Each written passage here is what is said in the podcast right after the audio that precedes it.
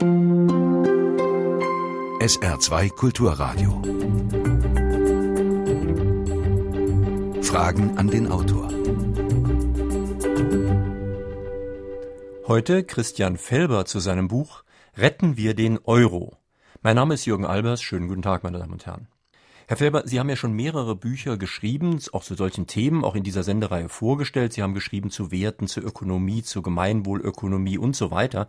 Mir scheint, dass Ihr Buch jetzt vielleicht ein bisschen spät erscheint. Ich habe von der Banken- und Finanzkrise lange nichts gehört und der Euro ist doch auch gerade erst gerettet worden. ja, schön wär's. Ich glaube, in dieser Betrachtungsweise kommt das Buch sogar noch rechtzeitig, weil die großen Turbulenzen kommen auf den Euro erst zu. Meiner Beobachtung nach schreiben die europäischen politischen Eliten jetzt gerade das Testament des Euro mit ihren unterschiedlichen Politikstrategien. Das Testament besteht aus mehreren Kapiteln. Kapitel 1 ist die Nichtregulierung der Finanzmärkte und dadurch die anhaltende Instabilität und die extrem hohe Verzinsung von Staatsanleihen. Das müsste man nicht über Märkte machen. Das zweite ist das Fortbestehen der systemrelevanten Banken, die man immer wieder mit Steuergeld erneut retten muss, was die staatlichen Budgets aus dem Ruder laufen lässt.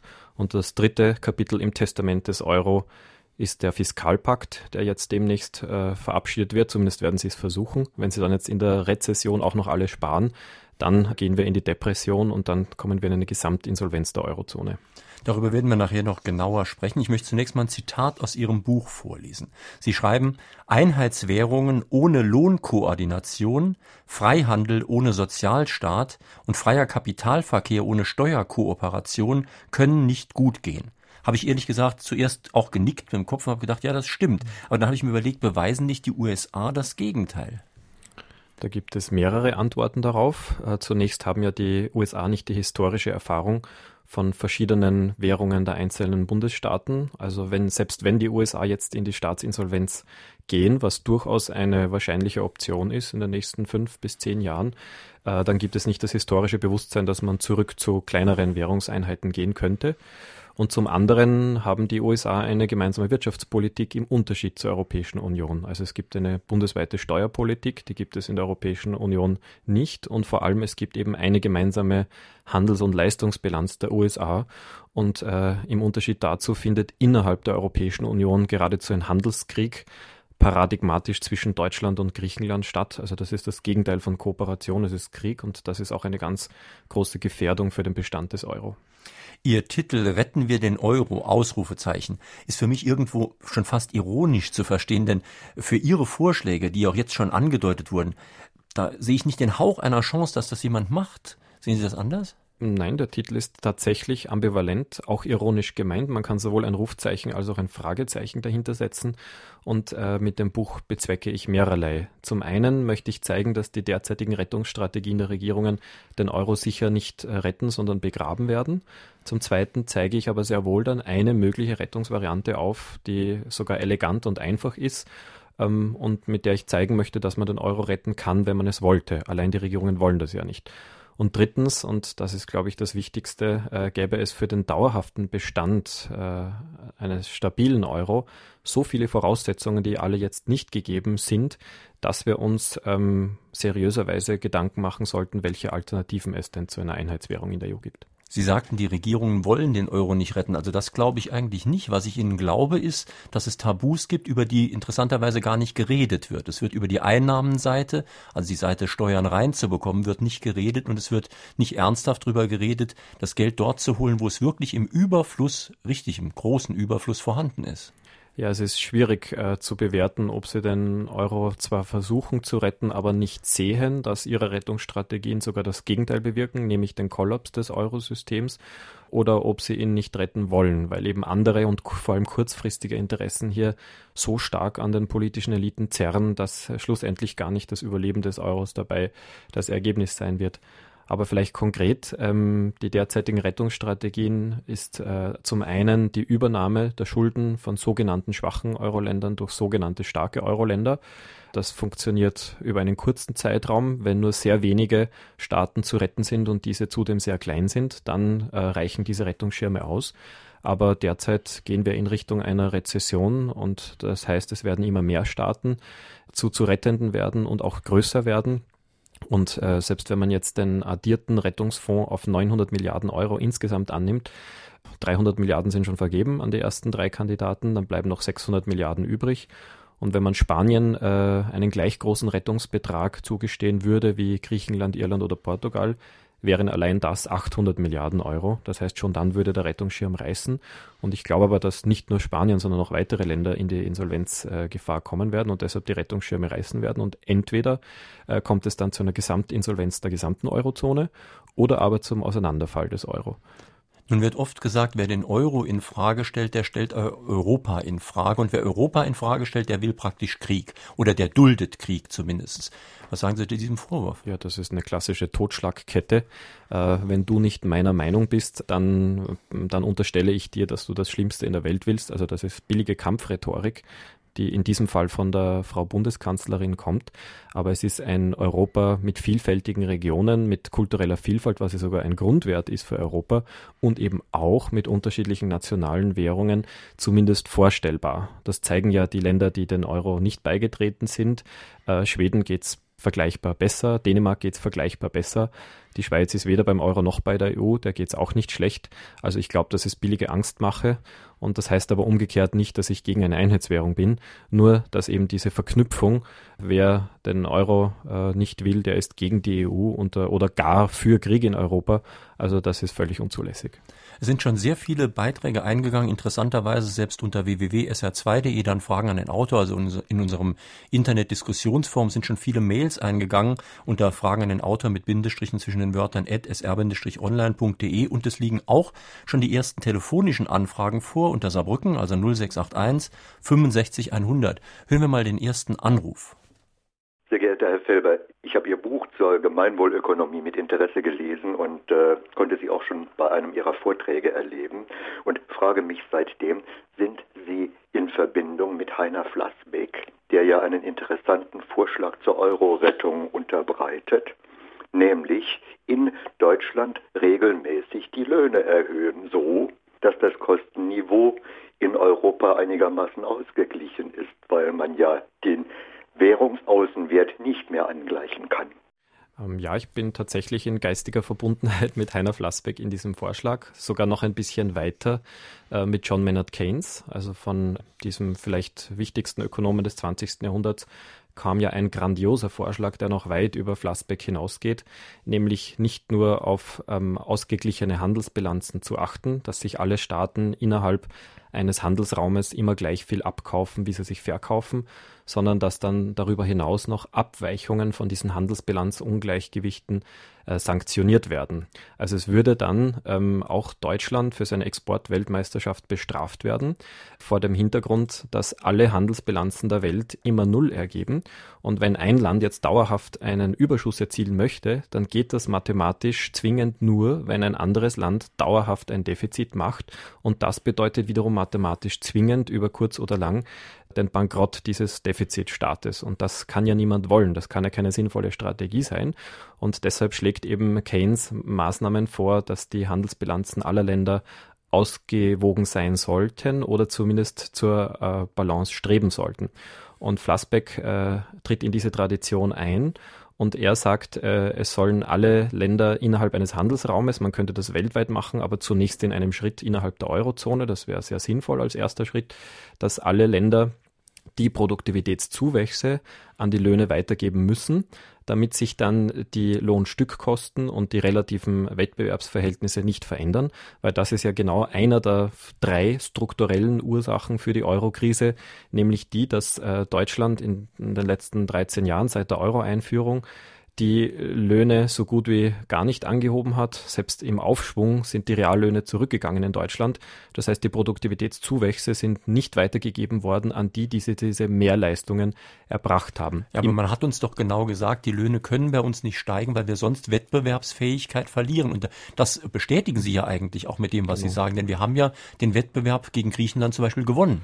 Und genau, und das ist, das ist ja genau das Verbrechen, finde ich, Deutschlands, dass es hier auch noch stolz ist auf seinen Exportüberschuss. Und äh, der Exportweltmeister müsste als Sofortmaßnahme seine Wettbewerbsfähigkeit verringern, damit eben auch Deutschland zu einer ausgewogenen Handelsbilanz kommt. Warum? Weil im Umkehrschluss hat Griechenland die äh, Produktivitätszuwächse Und hier muss ich verlangsamen, weil ich selbst meinen Augen nicht getraut habe, als ich recherchiert habe bei Eurostat, ähm, um wie viel die Griechen denn fauler gewesen sind seit der Euro-Einführung, sprich um wie viel denn die Arbeitsproduktivität in Griechenland langsamer gestiegen ist als in Deutschland. Und ich konnte meinen Augen nicht trauen. Sie ist in Griechenland seit der Euro-Einführung schneller gestiegen als in Deutschland. Und trotzdem aber hat Griechenland um 25 Prozent an Wettbewerbsfähigkeit verloren gegenüber Deutschland, weil es eben seine höheren Produktivitätszuwächse an die Arbeitenden weitergegeben hat in Form von Lohnzuwächsen. Und das hat dann die griechischen Produkte relativ verteuert, um 25 Prozent gegenüber Deutschland. Und deshalb hat Griechenland einen so großen Wettbewerbsfähigkeitsverlust und Leistungsbilanzdefizit. Und das äh, sind eben Arbeitsplätze bei den deutschen Unternehmen und Arbeitsplatzverluste bei den griechischen Unternehmen. Und deshalb eben auch ähm, geringere Steuereinnahmen in Griechenland und höhere Staatsausgaben in Griechenland. Und auch deshalb das hohe Haushaltsdefizit in Griechenland durch die aggressive Politik Deutschlands. Ich verstehe die Logik trotzdem trotzdem noch nicht so richtig. Also das würde doch dann bedeuten, wenn wir hier die Löhne erhöhen würden, was ich sehr schön fände, mhm. dann würden wir Wettbewerbsfähigkeit verlieren und würden vielleicht Arbeitslosigkeit gewinnen. Das ist ja genau das, was man auch sagt. Und das ist Ideologie, weil es äh, zu einem Drittel zutrifft und zu zwei Drittel das Gegenteil eintritt. Also Deutschland würde tatsächlich durch eine Verringerung seiner äh, Wettbewerbsfähigkeit in Richtung einer ausgewogenen Handelsbilanz würde es im Exportsektor tatsächlich äh, Arbeitsplätze verlieren.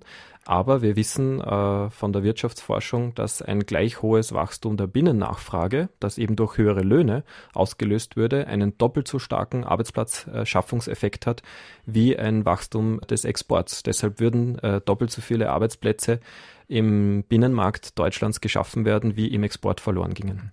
Gudela Loch aus Mackenroth hat gerade eine Mail geschickt. Sie sagt, in der Berichterstattung bleibt oft unerwähnt, dass, wenn die Schulden steigen, auch die Vermögen steigen. Müsste man, wenn man die Schulden senken will, nicht auch die Vermögen senken? Ja, das wäre für mich schon ein ganz großer Erfolg von dieser Sendung, wenn ganz vielen Menschen äh, behalten bliebe im Gedächtnis, dass es zwei Nullsummenspiele gibt in der Volkswirtschaft, nämlich das erste, was ich schon genannt habe, dass alle Leistungs- und Handelsbilanzen dieser Welt immer null sind. Das heißt, dass die Überschüsse des einen zwingend dann äh, den Bankrott anderer Handelspartner erzwingen und dass, wie jetzt da die Anruferin sagt, dass die Guthaben und die Vermögen in einer Volkswirtschaft ebenfalls immer null sind in Summe.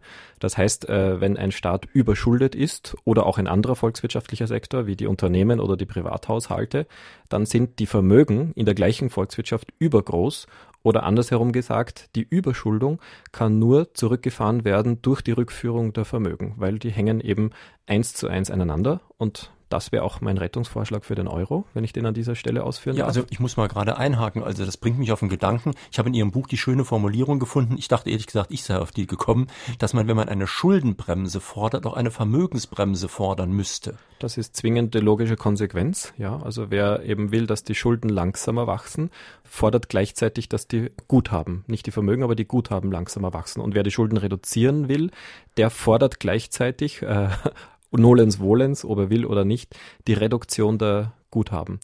Und das ist aber auch der Vorschlag, der meiner Meinung nach derzeit der einzig zielführende Weg aus der Eurokrise ist, dass man eben tatsächlich die Schulden reduziert durch die gleichzeitige Reduktion der Vermögen in Form einer Vermögensbesteuerung. Und der Ausgangspunkt dafür ist, dass die Gesamtvermögen in Deutschland, in Österreich und auch im Durchschnitt der Eurozone fünfmal so groß sind wie die Staatsschulden. Und das ist sehr wenig bekannt. Also das wird ja fast nirgendswo, liest man in den Zeitungen, dass eine einprozentige Steuer auf die Vermögenssubstanz die Staatsschuld um fünf Prozentpunkte reduzieren könnte in einem Jahr und in zehn Jahren halbieren. Das habe ich ausgerechnet. Für die Eurozone sind wir derzeit bei einem durchschnittlichen Staatsschuldenstand von 90 Prozent der Wirtschaftsleistung der Eurozone. Und nach zehn Jahren könnte man das eben mit einer einprozentigen Vermögenssubstanzsteuer auf 45 Prozent reduzieren. Und da wäre noch dazu zu sagen, dass äh, das nicht äh, die breite Bevölkerung treffen würde, weil es den Vermögensmittelstand, den gibt es überhaupt nicht. Der wird ja dann immer angerufen und um Himmels Willen, Sie wollen ja das Häuschen der Oma besteuern und Sie wollen ja dann äh, die, die 20 Jahre Leistung der Familienunternehmen besteuern. Das äh, kann gar nicht zutreffen, weil 90 Prozent der Bevölkerung, und da ist ja der Mittelstand inbegriffen, die haben in Österreich, in Deutschland und in den anderen Staaten nicht einmal ein Drittel des Gesamtvermögens. Die könnte man vollkommen befreien von der Vermögensteuer, die wir vorschlagen. Und stattdessen würde man die 10% Oberschicht, die gute zwei Drittel des Gesamtvermögens, Finanz- und Immobilienvermögens besitzen, die könnte man dann vielleicht mit eineinhalb Prozent im Durchschnitt besteuern und das würde sie auch nicht enteignen, weil deren Vermögen wachsen ja um mindestens 5% pro Jahr. Das heißt, selbst bei einer Inflation von 3%, wenn wir annehmen, und einer Vermögensteuer von eineinhalb Prozent, würden ihre Vermögen immer noch real jährlich um 0,5 Prozent wachsen. Also mhm. es wäre wirklich eine schmerzfreie und elegante Lösung. Wir sollten die Größenordnung vielleicht nochmal deutlicher machen, weil ich glaube, das ist ein sehr springender Punkt, denn auch ich habe dann immer gleich Angst. Ich gehöre ja auch zum fluchtunfähigen Mittelstand, wie Sie so schön schreiben in Ihrem Buch. Und noch schlimmer dran sind ja Immobilienbesitzer, denn Immobilien sind ja fluchtunfähig, die sind immobil.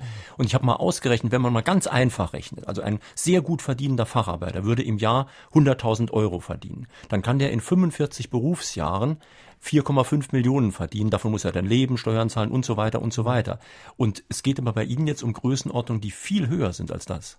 Ja, also wir haben einerseits in Deutschland jetzt ein Spitzengehalt von 17 Millionen Euro oder wenn man Wendelin Wiedeking vor zwei Jahren heranzieht, sogar 80 Millionen Jahreseinkommen. In den USA sind wir sogar bei 5 Milliarden Dollar Jahreseinkommen. Also es ist vollkommen grotesk, das mit Leistung oder Verantwortung zu rechtfertigen. Das hat ausschließlich mit Macht zu tun. Und ähm, ich mache bei meinen Vorträgen in sechs Staaten derzeit ein Spiel, das heißt Demokratie. Und ich lasse das anwesende Publikum die maximale Begrenzung der Ungleichheit selbst ermitteln, ohne irgendetwas selbst vorzugeben. Und ganz unabhängig, ob das ein rein unternehmerisches, ein studentisches, ein arbeitsloses oder ein beamtetes Publikum ist, es kommt fast immer der gleiche Grenzwert heraus, nämlich äh, die Bevölkerung wünscht sich eine Begrenzung der Höchsteinkommen gegenüber eines angenommenen Mindestlohns, den es ja leider in Österreich und Deutschland noch immer nicht gibt, eines gesetzlichen Mindestlohns von 1250 Euro, wünscht sich die Bevölkerung, dass die höchsten Einkommen für die gleiche Arbeitszeit maximal das Zehnfache betragen sollen. Und ich denke, das ist ein vernünftiger Wert, ein vernünftiges Maß an Ungleichheit. Das ist ja nicht völlige Gleichheit. Und es kann aber auch bei ernsthafter Betrachtung niemand mehr als zehnmal mehr leisten als jemand anderer in der gleichen Arbeitszeit. Frage an den Autor Christian Felber zu seinem Buch Retten wir den Euro. Sollte es nicht besser heißen, retten wir uns vor Politikern, die nur Schulden machen und das seit Jahrzehnten?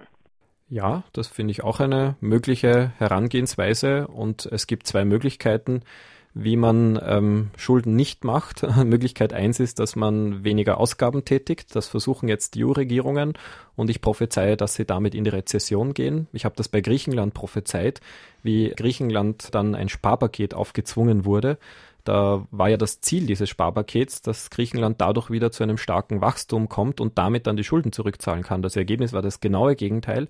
Griechenland ist in der tiefsten Rezession, die je ein europäischer Staat seit der Zwischenkriegszeit und dem Zweiten Weltkrieg erlebt hat. Und in Spanien wird das genau gleiche passieren. Mit einem Mördersparpaket von 27 Milliarden Euro kommt Spanien auf ein Budgetdefizit von 5,3 Prozent.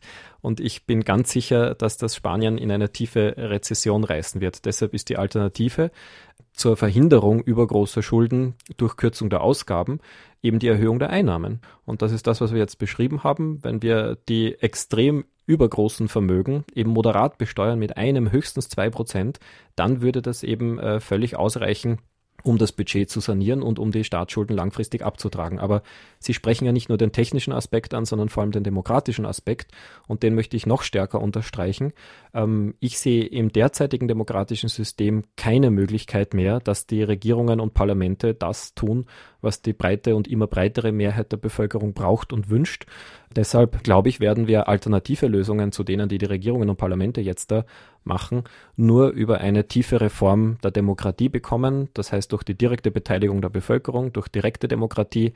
Ich mache den Vorschlag von äh, Wirtschaftskonventen und Verfassungskonventen. Dort sollte die Bevölkerung zunächst in Mini-Konventen auf kommunaler Ebene die 10 bis 20 ähm, Spielregeln festschreiben, die dann das Wirtschaftsgeschehen steuern. Und ich bin ganz überzeugt, aufgrund der Erfahrung mit äh, mindestens 50.000 Menschen habe ich persönlich befragt in den letzten Jahren, dass sie eben einer moderaten, äh, höheren Besteuerung der großen Vermögen mit überwältigender Mehrheit zustimmen und eben auf dieser Weise die Staatsschulden zurückführen würden. Also wir haben hier im Saarland auch gerade wieder Verhandlungen über die Sanierung unseres Haushaltes, über die Schuldenabbau und so weiter. Und Schuldenabbau ist ja auch erstmal was Gutes. Und ich kenne viele der handelnden Politiker hier. Ich weiß, das sind wirklich intelligente Menschen. Warum kommen die auf die Idee, die Sie da gerade vorgestellt haben, nicht? Weil die Spitzenpolitiker, die gehen ähm, täglich mit den Spitzenmanagern äh, essen und mit den Chefredakteuren in den Medien und das ist leider Gottes eine gesellschaftliche Elite, die eine Meinung hat und die Werte teilt, die eben nicht den Bedürfnissen und der Meinungen der Mehrheitsbevölkerung entsprechen, weil sonst würden sie auf ganz einfache Gedanken äh, kommen, die äh, der Hausverstand sofort teilt. Und diese einfachen Gedanken sind zunächst Generationengerechtigkeit. Das heißt, äh, grundsätzlich soll jede Generation die öffentlichen Leistungen, die sie in Anspruch nimmt, auch selbst bezahlen über Steuern. Das ist A. B ist, falls eine Generation Investitionen tätigt über die öffentliche Hand, die mehreren Generationen zugutekommen, von Krankenhäusern über Universitäten bis Verkehrsinfrastruktur, dann dürfen auch mehrere Generationen das bezahlen. Das ab wiederum ist begrenzt und das beträgt nie und nimmer 150 Prozent der Wirtschaftsleistung. Das heißt, das könnte man, das ist jetzt nur irgendein Fantasiewert mit 50 Prozent der Wirtschaftsleistung begrenzen, nämlich diese Intergenerationen-Gerechtigkeit äh, und Aufteilung der Finanzierung. Und diese maximal 50 Prozent, die könnte man dann als zinsfreien Kredit bei der eigenen Hausbank aufnehmen, bei unserer öffentlichen Zentralbank. Wenn die Europäische Zentralbank 50 Prozent der Wirtschaftsleistung zinsfreie Kredite an die Staaten vergibt, kommt es unter Garantie nicht zur Inflation, weil das eben ein begrenztes Ausmaß der Erweiterung der Geldmenge wäre. Aber es würde sich allein Deutschland dadurch jährliche Zinskosten für die Staatsschuld im Ausmaß von 60 Milliarden Euro ersparen. Das ist derzeit ein bedingungsloses Grundeinkommen für die Gläubiger des Staates. Heinrich Heine aus Osnabrück schreibt, Hans-Olaf Henkel ist inzwischen zum Kontra-Euro geworden, nachdem er vorher klar pro Euro gewesen ist. Ende März hat Hans-Olaf Henkel ein Interview gegeben, dass er den Euro in schwerer Gefahr sieht und dass er in dieser Form nicht mehr zu halten ist. Kennen Sie seine Thesen? Wie stehen Sie dazu? Ich würde es differenzieren. Also ich habe nichts gegen den Euro. Ich äh, bin sogar ein Freund des Euro grundsätzlich. Aber ein Euro, damit er langfristig lebensfähig und stabil ist, braucht eine ganze Reihe von Voraussetzungen. Und die sehe ich derzeit nicht gegeben. Es braucht an erster Stelle äh, gut regulierte Finanzmärkte, einen beschränkten Kapitalverkehr nach außen, damit sich die EU nicht anstecken kann mit Finanzkrisen. Der finanzielle Giftmüll ist uns ja zum Verhängnis geworden, der freie Import dieses finanziellen Giftmülls. Es müsste verhindert werden, dass es systemrelevante Banken gibt, weil die müssten ja, wenn es sie gibt, dann mit Steuergeld gerettet werden, dann sind wir in der Staatsschuldenkrise. Aber genau diese systemrelevanten Banken wurden ja eingeführt. Ich kann mich noch gut an die Diskussion erinnern, wo uns immer gesagt wurde, unsere Stadtsparkassen und was es so alles gibt, das ist alles viel zu klein, die können im globalen Wettbewerb nicht mithalten. Und man hat dann sehr aktiv und mit sehr viel Druck dafür gesorgt, dass es diese Großbanken überhaupt gibt. Ja, und diese Idee geht zurück auf wen? Auf Josef Ackermann. Ich habe das extra recherchiert für das Buch. Er hat 1996 gefordert, es braucht einen Finanzbinnenmarkt, in dem dann durch verschärfte Konkurrenz zwischen den Banken genau diese von Ihnen angesprochenen Global Players entstehen können. Aber wenn man das näher betrachtet, also es ist dann auch tatsächlich 1999, drei Jahre später, also fast postwendend umgesetzt worden mit, mit Fiebereifer. Mario Monti war damals Binnenmarktkommissar und er hat hier euphorisch geschrieben, es entsteht hier ein neues Bewusstsein in der EU. Und das neue Bewusstsein hat darin bestanden, einen äh, Finanzbinnenmarkt zu schaffen, ohne Finanzmarktaufsicht, ohne Regulierung dieser Global Player Banken. Und wenn man aber jetzt nüchtern hinschaut, dann ist eine Global Player Bank gleichzeitig etwas anderes, nämlich systemrelevant. Und eine systemrelevante Bank, die nicht in Insolvenz gehen darf, für die deshalb nicht mehr die gleichen Wettbewerbsregeln gelten und die mit Steuergeld gefangen wird im Notfall, ist der Markt abgeschafft. Also das ist ein Kunststück der ersten Klasse, dass hier gleichzeitig unter dem Versprechen, einen Binnenmarkt zu machen, der Markt abgeschafft wurde. Und genau das ist das Problem, dass diese ökonomisch systemrelevanten ja auch gleichzeitig politisch systemrelevant sind. Das schönste Bezeichnung ist too big to jail. Und äh, die geben ja also die zu groß, um ins Gefängnis zu gehen. Genau das. Das ist ein wunderbares Wortspiel mit too big to fail. Und deshalb machen ja auch jetzt da diese politisch systemrelevanten Banken, wie unter anderem die Deutsche Bank oder die Commerzbank, die machen ja die eigentliche Politik und das Parlament und der Bundestag unterschreibt im Wesentlichen, was was deren Interessen sind und die Bevölkerung bleibt außen vor. Und dieses Spiel einer Finanzdiktatur, die hier immer klarere Züge annimmt, das wird auf der EU-Ebene sehr viel leichter fortgeschrieben, weil dort eben die demokratische Legitimation noch schwächer ist als auf nationalstaatlicher Ebene. Und mit dem Fiskalpakt, der ist jetzt der letzte Coup der EU, umgeht man sogar noch das EU-Recht. Also hier wird das der Weg des Europarechts verlassen und ein völkerrechtlicher Vertrag ohne Rücksichtnahme und sogar unter Verletzung des EU-Rechts wird hier der Fiskalpakt erschaffen und das ist sozusagen ein kontinuierlicher Fortschritt von der Demokratie. Sie hören auf SR2 Kulturradio oder D-Radio Wissen Fragen an den Autor Christian Felber zu seinem Buch Retten wir den Euro. Eine europaweite Währung braucht ein Finanzministerium, das über den Finanzminister der Euro-Länder steht.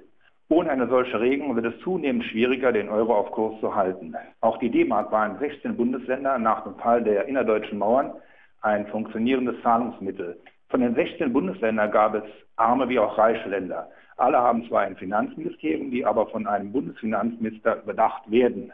Auch innerhalb Deutschlands wurden und werden weiterhin die armen Länder mit einem Finanzausgleich seitens der reichen Bundesländer gefördert. Das Saarland, Bremen und die neuen Länder benötigen beispielsweise Gelder. Und so ist es auch europaweit nicht anders. Der Reiche muss den ärmeren Euro-Staaten beistehen, sonst kippt das Ganze. Meine Frage an den Autor, hätten wir den Euro denn überhaupt in Europa einführen müssen? Die Schweiz zum Beispiel liegt zentral in Europa, ist weder Mitglied in der EU, noch haben sie den Euro eingeführt und ihnen geht es deshalb heute nicht schlechter, denn besser. Vielmehr braucht die Schweiz nicht wie wir nun für das Unvermögen und die Fehler von anderen aufzukommen. Also von der Schweiz gehen keine Gelder nach Südeuropa auf Nimmerwiedersehen. Was sagt der Autor dazu?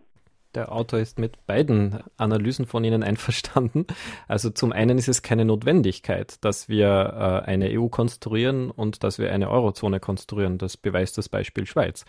Aber zum anderen äh, ist die Möglichkeit sehr wohl gegeben, wie Sie mit Ihrem Vergleich mit der Bundesrepublik Deutschland und dem Wohlstandsgefälle innerhalb der Bundesrepublik Deutschland und dem Binnentransfer innerhalb der Bundesrepublik Deutschland sehr schön gezeigt haben.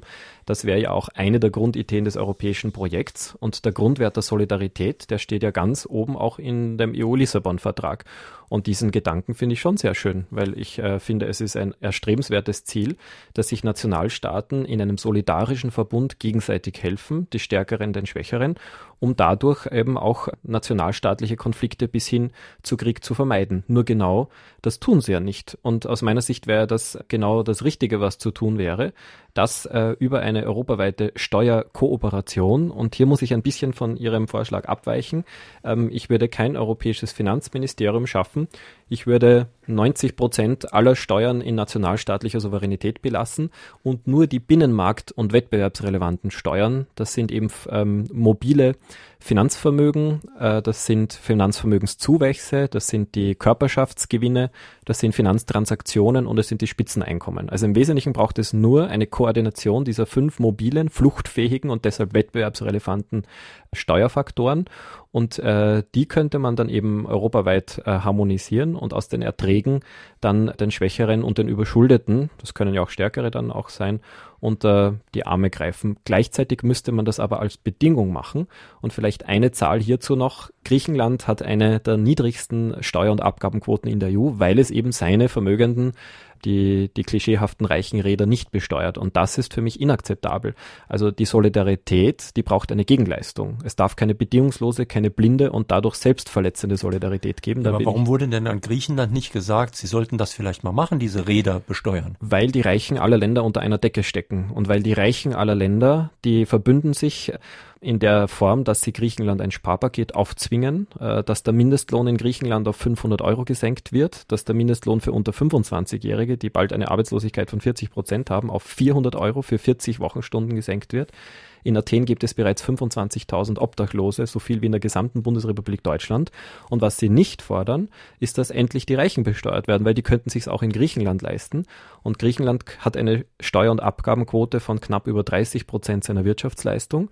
Und Österreich zum Vergleich hat eine Steuer- und Abgabenquote von 43 Prozent seiner Wirtschaftsleistung. Wenn das die Gegenleistung für die finanzielle Solidarität gewesen wäre, ihr müsst aber eure Steuerquote hinaufheben auf über 40 Prozent wie Österreich, ähm, dann hätte Griechenland ganz, äh, ganz problemlos seine Budgetdefizite lösen können, ohne die Mindestlöhne zu senken, ohne die Kollektivverträge aufzukündigen und ohne die Obdachlosigkeit zu erhöhen.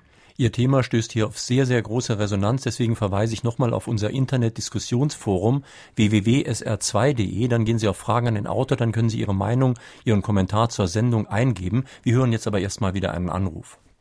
Sie haben ja sehr schön die drei äh, Grundfehler, die im Moment begangen werden, in Form Ihres Eurotestaments zusammengefasst. Dazu jetzt zwei Fragen. Und zwar, wer kann denn so hornochsig sein, um das nicht zu sehen? Gibt es denn wirklich niemand, der Entscheidungsmöglichkeiten und Entscheidungsbefugnisse hat oder auch nur entscheidende Beratungsbefugnisse und diese Fehler sieht? Ich bin nämlich derselben Meinung, dass das Riesenfehler sind. Und die zweite Frage, wenn das denn wirklich keiner sieht, vielleicht sehen sie es ja und sind daran interessiert. Wer könnte dann an, an, an sowas Verrücktem wie einer Gesamtinsolvenz des Euro interessiert sein? Ja, ich frage mich das natürlich täglich, weil ich frage mich, wenn die Vorschläge, die ich unterbreite, so einleuchtend und so einfach sind, wie kann es denn sein, dass sie vollkommen abprallen an den regierenden Eliten?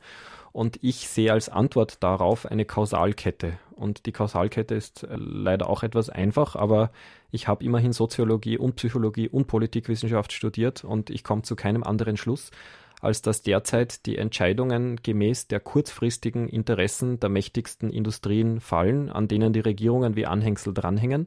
Also das sind Deutsche Bank und Commerzbank und die mächtigsten Industriekonzerne.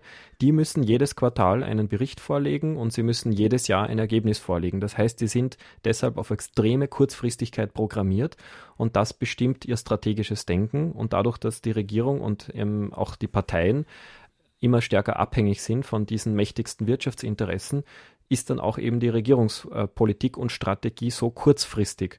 Also es ist eine Mischung aus, äh, aus mächtigsten Interessen und kurzfristigen Denken. Aber die, die hier ein bisschen ähm, einen Schritt zurücktreten und ein bisschen durchatmen und sich das Szenario ähm, von außen und von oben betrachten, die kommen zu den gleichen Schlüssen wie ich.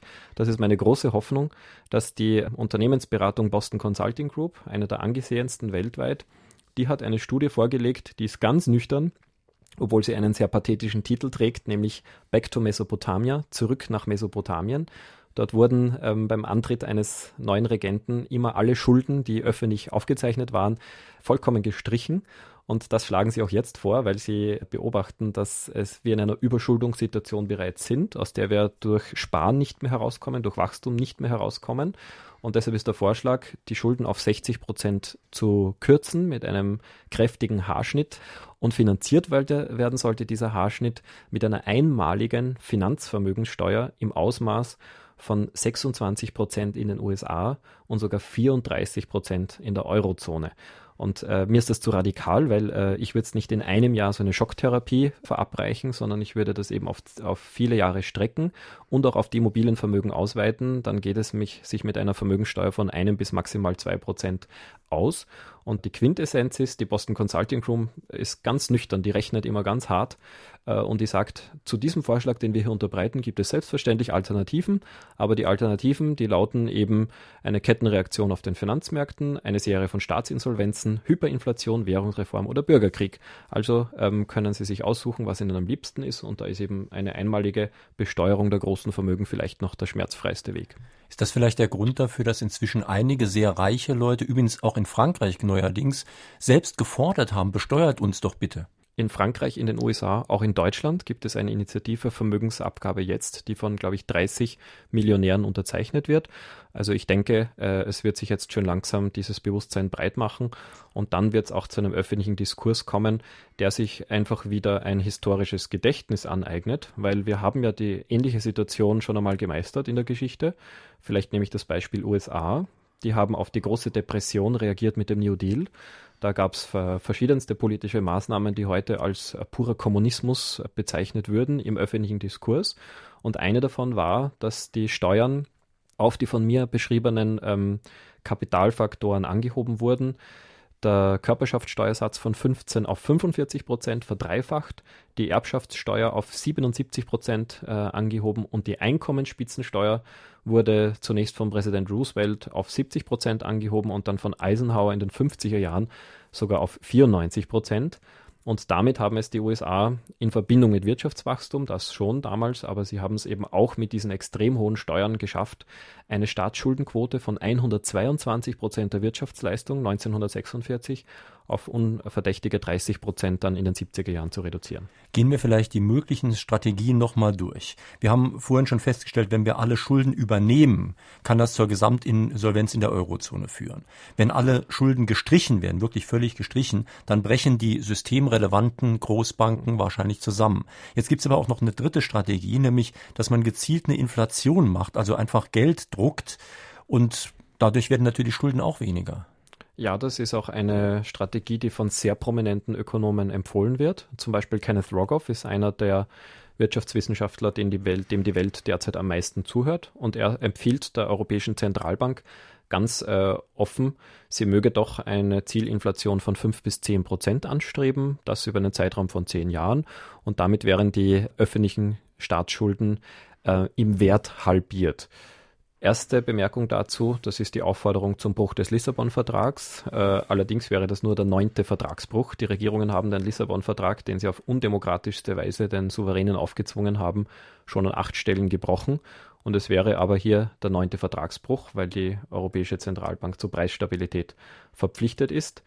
Ja, und ähm, zweitens ist dann dazu zu sagen, dass selbst wenn diese Strategie gelänge und die Staatsschulden um 50 Prozent im Wert vermindert würden, wäre der Mindestkollateralschaden, also der, Mindest, äh, der mindeste Schaden, der auch eintreten würde, die gleiche Wertminderung aller Finanzguthaben also zu Deutsch eine 50-prozentige Enteignung aller Finanzguthaben.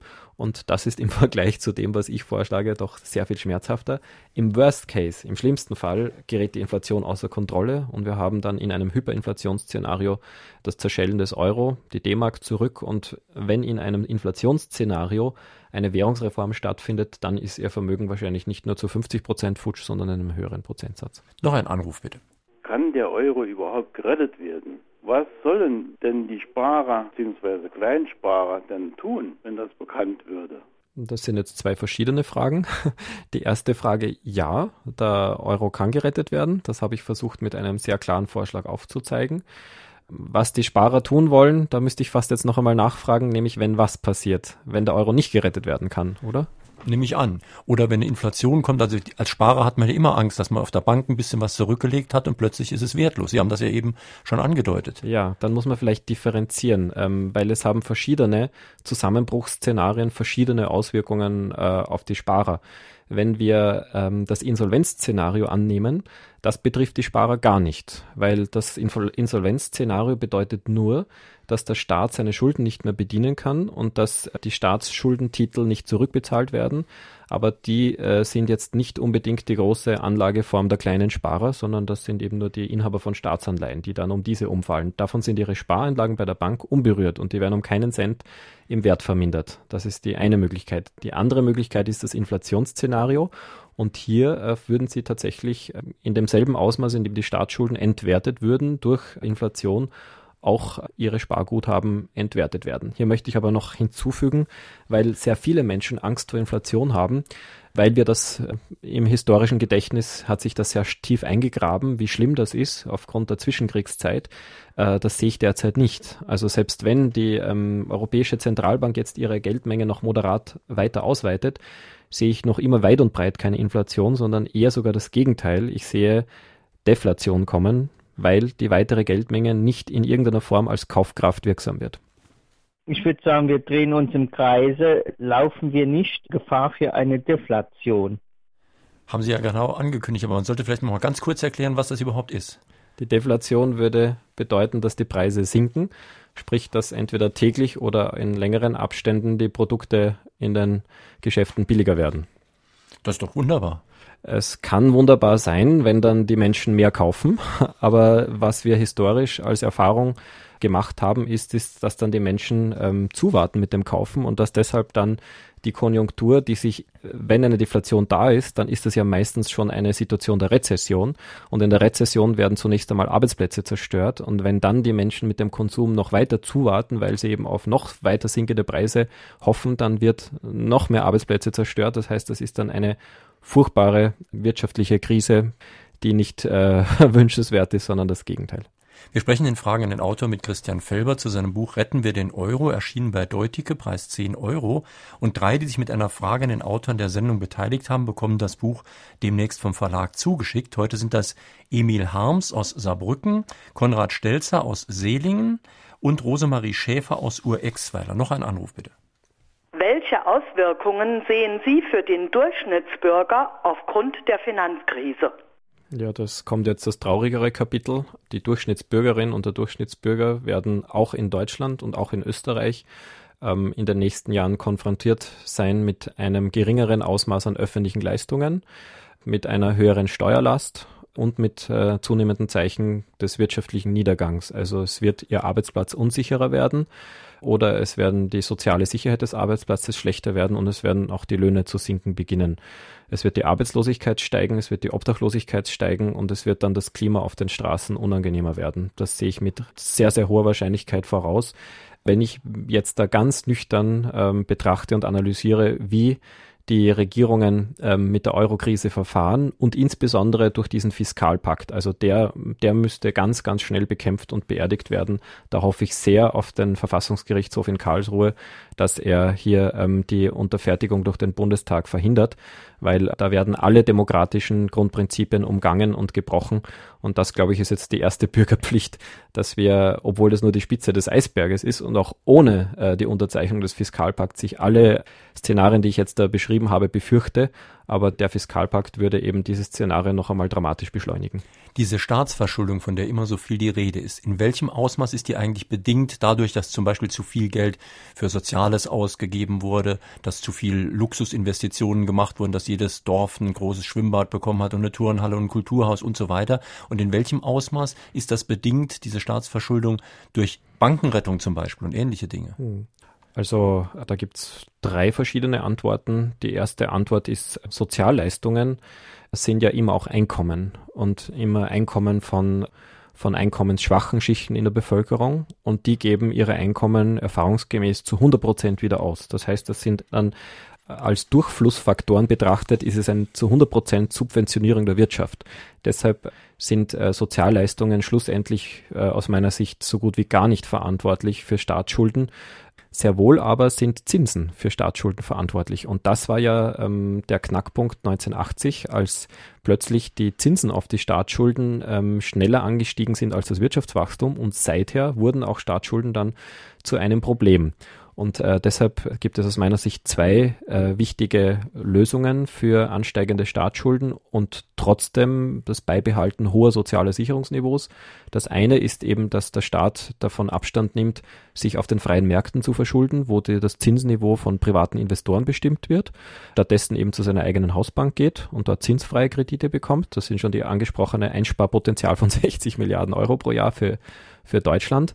Und das andere ähm, ist eben eine etwas höhere Besteuerung der Oberschicht, nämlich die in den letzten auch 30 Jahren systematisch von der höheren Steuerlast befreit wurden. Wir hatten ja auch in Deutschland einen Spitzensteuersatz von 56 Prozent zu einem Zeitpunkt, wo die Reichsten in Deutschland sehr viel ärmer waren als heute. Und äh, darum müssten wir nun heute eigentlich einen höheren Spitzensteuersatz zumuten können. Aber wie kann man so etwas durchsetzen? Es gibt ja sowas wie freien Kapitalverkehr, es gibt Steueroasen, wobei das ja ein sehr beschönigendes Wort ist. Wie kann man das überhaupt in den Griff kriegen? Wie kann man das kontrollieren? Geht das überhaupt? Selbstverständlich geht das, weil ja der freie Kapitalverkehr kein Naturgesetz ist, sondern eine politische Entscheidung. Und das gehört eben zum Programm der Eliten, die die europäische Konstruktion als asoziale Wettkampf- und Wettbewerbsunion konstruiert haben. Und wenn die Bürgerinnen selbst äh, die Europäische Union konstruieren und verfassen dürften, dann wäre das sicher kein freier Kapitalverkehr, in Steueroasen vorgesehen, sondern es würde das, was der Hausverstand sagt, ähm, da drinnen stehen, nämlich freien Kapitalverkehr nach außen gibt es nur im Falle vollständiger Kooperation in Steuerfragen A und in Regulierungsfragen B. Aber wie kann man das kontrollieren? Ich meine, das Geld, da drückt man hier auf dem Computer auf eine Taste, dann ist das Geld sonst wo. Und deshalb kann man es sehr viel leichter kontrollieren als früher, als die Leute noch durch den Wald die Koffer schmuggelten. Das konnte man sehr viel schwieriger kontrollieren. Das ist ein völliges Paradoxon der Globalisierungsdebatte, dass man glaubt, dass man äh, das Geld, das äh, durchs Internet geht, schwieriger kontrollieren kann. Das kann man sehr viel leichter kontrollieren, weil alle Banken der Welt benutzen ja bestimmte Softwareprogramme und die kann man ja mit Gesetzen regeln. Und äh, die grenzüberschreitenden Kapitalflüsse, die sind höchst konzentriert. Es gibt ganz wenige Nadelöhre, wo die Banken ihren internationalen Zahlungsverkehr abwickeln. Das sind die sogenannten Clearing-Banken. Und man könnte entweder, das wäre ein, ein kräftiger Regulierungsschritt, das Clearing, also den grenzüberschreitenden Kapitaltransfer zu einer Aufgabe des europäischen Systems der Zentralbanken machen. Damit ist es eine öffentliche Domäne und kann zu 100 Prozent kontrolliert werden oder man reguliert einfach mit Gesetzen die privaten Clearingbanken. Aber wenn der Wille da ist, kann man sofort und effektiv jede Steuerflucht verhindern. Und vielleicht noch ähm, das von vorhin zu Ende geführt. Es gibt ja eine Reihe von äh, EU-Mitgliedstaaten, die seit 15 Jahren Budgetüberschüsse haben. Und das sind nicht die Staaten mit äh, der geringsten, mit den geringsten Sozialstaaten, sondern das sind just die Staaten mit den größten Sozialstaaten, mit den höchsten Sicherungsniveaus, mit der geringsten Ungleichheit in der EU und mit der größten Gleichstellung von Frauen und Männern. Und ähm, das sind Schweden, Dänemark, Finnland und die haben eben beides. Die haben das höchste soziale Sicherungsniveau und die höchsten Steuer- und Abgabenquoten und sie haben Budgetüberschüsse und ein Staatsschuldenniveau von 40 Prozent. Genau das, was ich mir dann eben als Ende äh, meines Rettungsvorschlags für den Euro, für die Eurozone erträume. Ich würde gerne wissen, was der Autor zum Thema Arbeitszeitverkürzung und Mindestlohn sagt. Also im Raum steht ja eine Forderung von 10 Euro pro Stunde Mindestlohn bei einer 30-Stunden-Woche. Die nächste Frage wäre, wie man die Verbraucher am besten erreichen kann, weil es hört ja nicht jeder diese Sendung und liest auch nicht jeder dieses Buch. Und da müsste sich ja einiges ändern im Verbraucherverhalten. Also was die Löhne und die Arbeitsbedingungen betrifft, ist auch eine Mail aus Erfurt von Peter Bär gekommen, der auch von den Personalleasingfirmen spricht, von den Jobbörsen und den Lohndrückermanövern und so weiter. Also ich habe ja zwei Antworten. Die erste Antwort ist äh, die Frage, was will die Bevölkerung? Und alle Umfragen deuten darauf hin, dass die breite Bevölkerung etwas weniger arbeiten möchte, so zwischen 30 und 35 Wochenstunden und dafür menschenwürdig verdienen möchte. Also es spricht alles für einen Mindestlohn von zum Beispiel 10 Euro. Und das Zweite ist, wie würde sich das volkswirtschaftlich auswirken? Volkswirtschaftlich wäre das hoch angesagt, weil wir eben eine Arbeitslosenquote von 10 Prozent oder darüber haben. Und das hieße, dass eine durchschnittliche Verkürzung der Arbeitszeit um 10 Prozent eben jetzt rein mathematisch, das geht da nicht eins zu eins, aber das wäre ein wichtiger Beitrag, eben die Arbeitslosigkeit reduzieren würde. Und die Gretchenfrage ist, wer soll das entscheiden? Und derzeit entscheiden ein, entweder die Sozialpartner, aber hier sind aufgrund der Globalisierung die Gewerkschaften auf dem schwächeren Ast und B, es entscheiden die Parlamente und die vertreten in abnehmendem Maße die Mehrheitsbedürfnisse der Bevölkerung. Deshalb habe ich hier als dritten Ausweg vorgeschlagen im Prozess der Gemeinwohlökonomie, dass es eben zu diesen Wirtschaftskonventen kommt, in denen die 10 bis 20 wichtigsten Spielregeln, die dann für die Wirtschaft gelten und diese auch steuern, von der gesamten Bevölkerung geschrieben werden und ähm, alle Umfragen ergeben, dass die Bevölkerung dann für eine kürzere Arbeitszeit, wie schon angedeutet, irgendwas um 30, 35 Wochenstunden und selbstverständlich auch für einen gesetzlichen Mindestlohn für alle Branchen eintreten würde. Die Lösung ist aus dieser Sicht eine demokratische. Ist die griechische Medienschelte auf Deutschland für Sie nachvollziehbar? Ich empfinde ähm, diese Medienschelte Griechenlands. Ja, die empfinde ich ähm, tatsächlich als nachvollziehbar, weil es ist ja vor allem ein Echo auf die Bildzeitung und, äh, und andere Medien, die den Griechen Faulheit unterstellen. Und das ist einfach faktisch unzutreffend. Die Mehrleistung, das habe ich vorhin schon erwähnt, war in Griechenland seit der Euro-Einführung größer als in Deutschland, der Leistungszuwachs. Aber die Verwaltung scheint doch wirklich ungewöhnlich schlecht funktioniert zu haben in vielen Bereichen. Die Verwaltung hat ungewöhnlich schlecht funktioniert, aber äh, in Österreich, denke ich, ist derzeit das korrupteste Land der Europäischen Union. Also bei uns ist der Finanzminister, der ehemalige, der größte Steuerhinterzieher der Nation und der Delegationsleiter der prominentesten Europaparlament ist als, als Lobbyist überführt worden, dass er für jeden, für 100.000 Euro jedes, jedes Konzerninteresse vertritt und viele andere Fälle gibt es auch in Österreich. Also äh, ich denke, wir haben derzeit ein flächendeckendes Phänomen der Korruption und es ist wichtig, vor der eigenen Haustür zu kehren und dadurch zu einer tieferen Systemverständnis zu kommen, dass in einer Wirtschaft, die systematisch auf Egoismus ausgerichtet ist und Egoismus belohnt, die darf sich dann nicht wundern, dass auch äh, das politische und demokratische System vollkommen von den, von den Wirtschaftsinteressen korrumpiert wird und instrumentalisiert wird. Und ähm, das Problem ist nicht, dass die äh, Verwaltung in Griechenland etwas laxer ist oder etwas äh, weniger effizient als in anderen Staaten. Das ist auch ein Problem, aber nicht das Hauptproblem. Wie sollen wir uns verhalten, wenn demnächst eine riesengroße Abwrackprämie zur Diskussion steht? Denn es ist absehbar, aufgrund der momentanen Entwicklung, wo der Crash seinen Ausgang nehmen wird. Sie meinen jetzt eine symbolische Abwrackprämie ja, für auch, die das ist symbolisch gemeint, ja. Ja, also ähm, ich glaube, die Bürgerinnen und Bürger, äh, die auch diese äh, Analyse teilen, dass der Bundestag den Bürgerinnen und Bürgern immer weitere schmerzhafte Einschnitte zumuten wird, um die Banken wie die Deutsche Bank und die Commerzbank und andere systemrelevante Banken weiter zu schützen, dass dieser Bundestag in den nächsten Jahren den Kurs nicht radikal ändern wird und nicht im Interesse der Bürgerinnen und Bürger Gesetze machen wird. und dass deshalb der einzige Weg, der zielführend ist, den ich sehe, ist, dass sich die Bürgerinnen und Bürger erneut zusammenschließen zu einer breiten Bürgerrechtsbewegung und ein neues Demokratiemodell ausarbeiten. Und ein Kernelement dieses neuen Demokratiemodells wäre, dass die Bürgerinnen und Bürger immer dann den Bundestag korrigieren können, wenn er gegen die Bevölkerungsmehrheiten verbricht, sei das jetzt durch die Zulassung systemrelevanter Banken, durch die Rettung systemrelevanter Banken mit Steuergeld oder die Nichtzerteilung systemrelevanter Banken. Das sind nur drei Beispiele von ganz vielen. Der Bundestag an sich, den stelle ich nicht in Frage, der soll äh, seine verdienstvolle Arbeit weiterhin verrichten, aber es braucht eben das letzte Wort für den Schadensfall, eben wenn der Bundestag sich undemokratisch verhält, braucht es eben das letzte Wort beim einzig rechtmäßigen Souverän, das ist laut Grundgesetz die Bevölkerung. Und ich sehe auch ein schönes und äh, sinnvolles historisches Datum vor mir, bis zu dem das glücken könnte. Das wäre der 100. Geburtstag der Demokratie in Deutschland, nämlich 2019. In Österreich sind wir 2018 dran und bis dahin könnten wir ja so einen Geburtstagskonvent uns zum Ziel vornehmen, der uns dann ein Demokratiemodell 2.0 bringt mit erstmals echter Souveränität.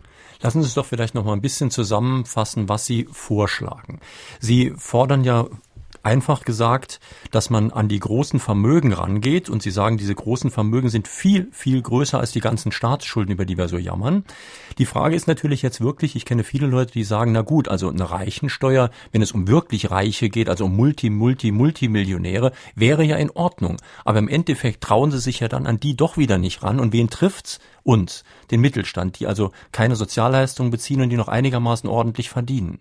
Was sagen Sie dagegen? Mm, das sehe ich auch so, wenn man eben die Entscheidung dem Parlament überlässt. Aber das ist ja genau meine jetzt schon sehr offensichtlich gewordene Kritik am Bundestag, dass er im Zweifelsfall immer für die Reichen entscheidet. Also faktisch haben wir damit eine Plutokratie. Und weil diese Plutokratie immer klarere Züge annimmt, ist eben die logische Alternative dazu, dass wir uns einen anderen demokratischen Weg selbst beginnen zu bahnen. Und das ist eben direkte Demokratie oder Konvente, die dann eben die, die Nichtvertretung äh, des Volkes durch das Parlament, obwohl das doch der einzige Auftrag des Parlaments wäre, korrigieren. Ja, aber national klappt das ja noch ein bisschen, denn wenigstens verbal sind ja fast alle größeren Parteien für eine Finanztransaktionssteuer zum Beispiel inzwischen in Deutschland. Mhm. Aber wer kommt dann wieder? Dann sagt, sagt man wieder, auf europäischer Ebene klappt es nicht, die Briten machen nicht mit und so weiter. Ja, das ist eines der, der übelsten Täuschungsmanöver unserer Eliten, das ich ihnen überhaupt nicht abnehme, weil sie mögen mir bitte die Bevölkerungsmehrheit in Großbritannien zeigen oder die Bevölkerungsmehrheit gar in Schweden zeigen, die gegen eine Finanztransaktionssteuer ist. Das glaube ich hinten und vorne nicht. Und hier geht es um einen anderen Konflikt, nämlich den zwischen oben und unten. Wenn die äh, 25 Mitgliedstaaten Regierungen diese Finanztransaktionssteuer wirklich wollten, dann könnten sie mit einer ganz einfachen Maßnahme Großbritannien zu Mitmachen überzeugen. Und das besteht darin, dass man sagt, okay, Großbritannien, wenn du nicht mitmachst, weil du eben deine, deine City of London schützen möchtest, dann kooperieren wir mit dir eben auch um einen Grad weniger. Sprich, es gibt keinen freien Kapitalverkehr mehr zwischen der City of London und der Eurozone. Es gibt hier eine, eine Kapitaleinfuhr- und Austrittssteuer in der dreifachen Höhe der Finanztransaktionssteuer, die wir mal in der Eurozone beginnen. Und dann würde ähm, London innerhalb von 24 Stunden einlenken, weil die ganze Macht und die ganze Blüte der City of London steht und fällt mit dem freien Kapitalverkehr. Meine Damen und Herren, in Fragen an den Autor auf SR2 Kulturradio und D-Radio Wissen war das heute Morgen Christian Felber zu seinem Buch Retten wir den Euro, erschienen bei Deuticke, Preis 10 Euro. Die Sendung, die Sie gerade gehört haben, können Sie auch morgen im Internet als Podcast abrufen. Sie können sich da noch mal in Ruhe anhören oder auch vielleicht speichern. Sie finden im Internet auch noch ein zweites Podcast-Angebot von Fragen an den Autor, unser sogenanntes Klassikerfach. Auf besonderen Wunsch eines Hörers habe ich da jetzt noch mal eine Sendung eingestellt von 2003. Gregor Gysi, Was nun? über Deutschlands Zustand und meinen eigenen. Die Diskussion hat schon heftig begonnen im Internet-Diskussionsforum unter www.sr2.de, dann Frage an den Autor. Und am nächsten Sonntag haben wir zu Gast Hannes Koch und Peter Unfried. Sie haben ein Buch geschrieben Stromwechsel, wie Bürger und Konzerne um die Energiewende kämpfen. Es geht da um die Frage, ob dann die Energieversorgung auch dezentralisiert werden kann. Bestimmen vielleicht die alten Konzerne weiter über die Neuerungen? Welche Köpfe beeinflussen das Ganze? Nächsten Sonntag Fragen den Autor Stromwechsel. Schönen Tag, schönes Weiterhören wünscht Ihnen jetzt noch Jürgen Albers.